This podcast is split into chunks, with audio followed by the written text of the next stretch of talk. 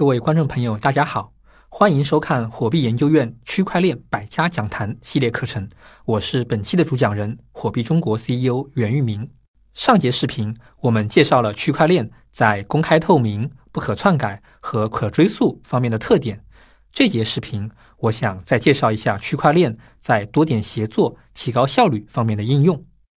其实说起来，如今最火的四项技术 A、B、C、D，A。AI、B、Blockchain、C、Cloud Computing、D、Big Data，我相信大家对 AI 最熟悉。虽然 AI 技术是最难攻克的，但是好在从上个世纪初，机器人这个概念就频繁出现在电影荧幕上，比如一九零七年的《绿野仙踪》，所以大多数人对 AI 反而不那么陌生，都会有一个不错的认识。但是，像 Cloud Computing 云计算和 Big Data 大数据，虽然很多 A P P 都会用到它，但由于我们看不见、摸不着，所以很多朋友还相对陌生。再到 Blockchain，也就是区块链，它作为一门诞生时间仅有十年的技术，很多朋友对其更陌生、更疑惑，其实是理所当然的。当然，除了诞生时间短暂之外，区块链还是一门讲究协同的技术，这也是大家较难了解的重要原因。我们下面来举一个例子：三个和尚的故事，想必大家都耳熟能详。在故事中，一个和尚打水喝，两个和尚挑水喝，三个和尚因为谁都懒得去，相互推任务，无法达成合作，所以没水喝。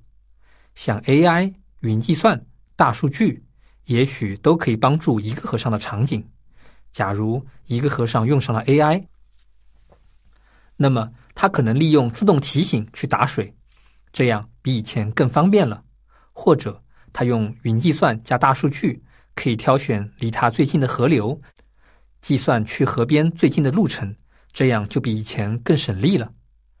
但是区块链不是给一个和尚打水用的，它是给三个和尚用的。三个和尚在故事里，大家争论的焦点就是难以分工。但是如果有了区块链，三个和尚也许可以轮流打水，每天记账，因为区块链是不可篡改、公开透明嘛，谁也不能赖账。另外，三个和尚还可以建立一套共识机制，打水可以交换其他劳动，因为都在链上账本写的明明白白，大家都必须遵守，谁不遵守？还可以施之一个小小的惩罚，比如三天不打水就不可以喝水，这样三个和尚就一直有水喝了。这就是区块链的妙用。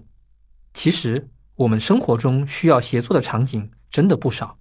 行业上下游之间要合作，同行之间要合作，各行业各地区之间也要合作。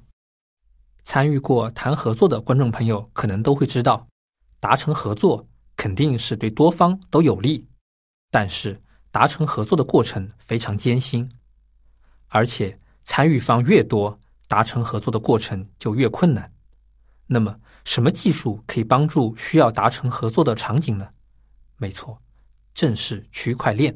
在中央政治局第十八次集体学习时，总书记的讲话指出，区块链具有促进数据共享、优化业务流程、降低运营成本。提高协同效率和建设可信体系五大价值。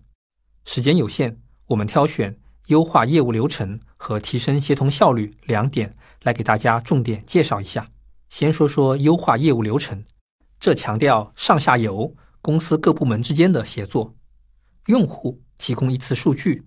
多个参与方就可以进行验证，这样过去需要反反复复提交验证的流程就能得到优化，而且。区块链上的数据收集、共享都是动态、即时同步的，那么相关方对数据的分析就能够更快、更便宜。给大家举个例子，比如火币中国和劳特斯城艺术馆推出了一个区块链系统，艺术家、展出单位、收藏者等等上下游都可以加入到这个系统里，它可以利用区块链帮助艺术家确权、检索，同时。艺术品比较珍贵，艺术品的展出、买卖等过程也会被记录上链，这样艺术品就更加不容易丢失，也增加造假难度，保护了艺术品买卖双方的权益，优化了整个艺术品收藏的流程。再说说提升协作效率，区块链最有趣的地方就在于，它可以让利益比较一致的群体拥有一套共识机制和规章规则，让他们有章可循，有章必循，这样他们协作起来就会大大提升效率。给大家举个例子。比如 Facebook 想要推出的 Libra 加密数字货币，就是想做这样的事情。Libra 可能会采取联盟链，并利用众多的节点监督准备金和转账记录，确保 Libra 的稳定，提高可信度。此联盟成员数量之多，几乎不可能串联起来作恶，提高了可信度。同时，参与 Libra 的各单位可以高效协同起来，任何一个单一单位。都无法做到的事情，联盟链就可以做到，因为他们的利益方向趋于一致，整个组织也将往一致的方向运行，以达到共同的 Libra 的最大化应用。这就是 Libra 非区块链技术不可的原因。好了，这节课程就到这里，感谢各位朋友的观看，我是袁玉明，我们下期再见。